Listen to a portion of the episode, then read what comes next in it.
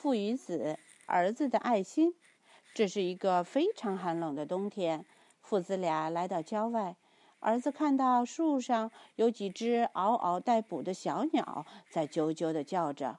儿子对爸爸说：“爸爸，我可以把我的面包分给树上的小鸟吃吗？它们看起来好可怜呀。”爸爸说：“当然可以了，儿子。”于是，儿子蹲下身，把手里的面包分给了那些小鸟吃。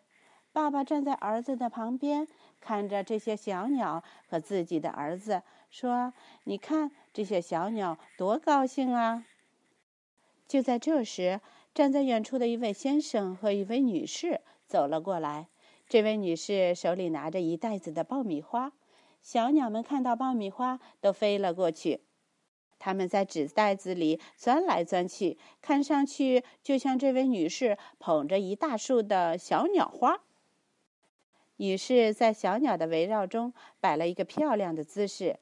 这位先生举起相机，为她拍了一张非常特别的照片。照完相后，女士和先生就离开了。原来他们不是真的喜欢小鸟，而是为了拍一张照片。沮丧的儿子看到这种情景，立刻冲到鸟儿们的身边。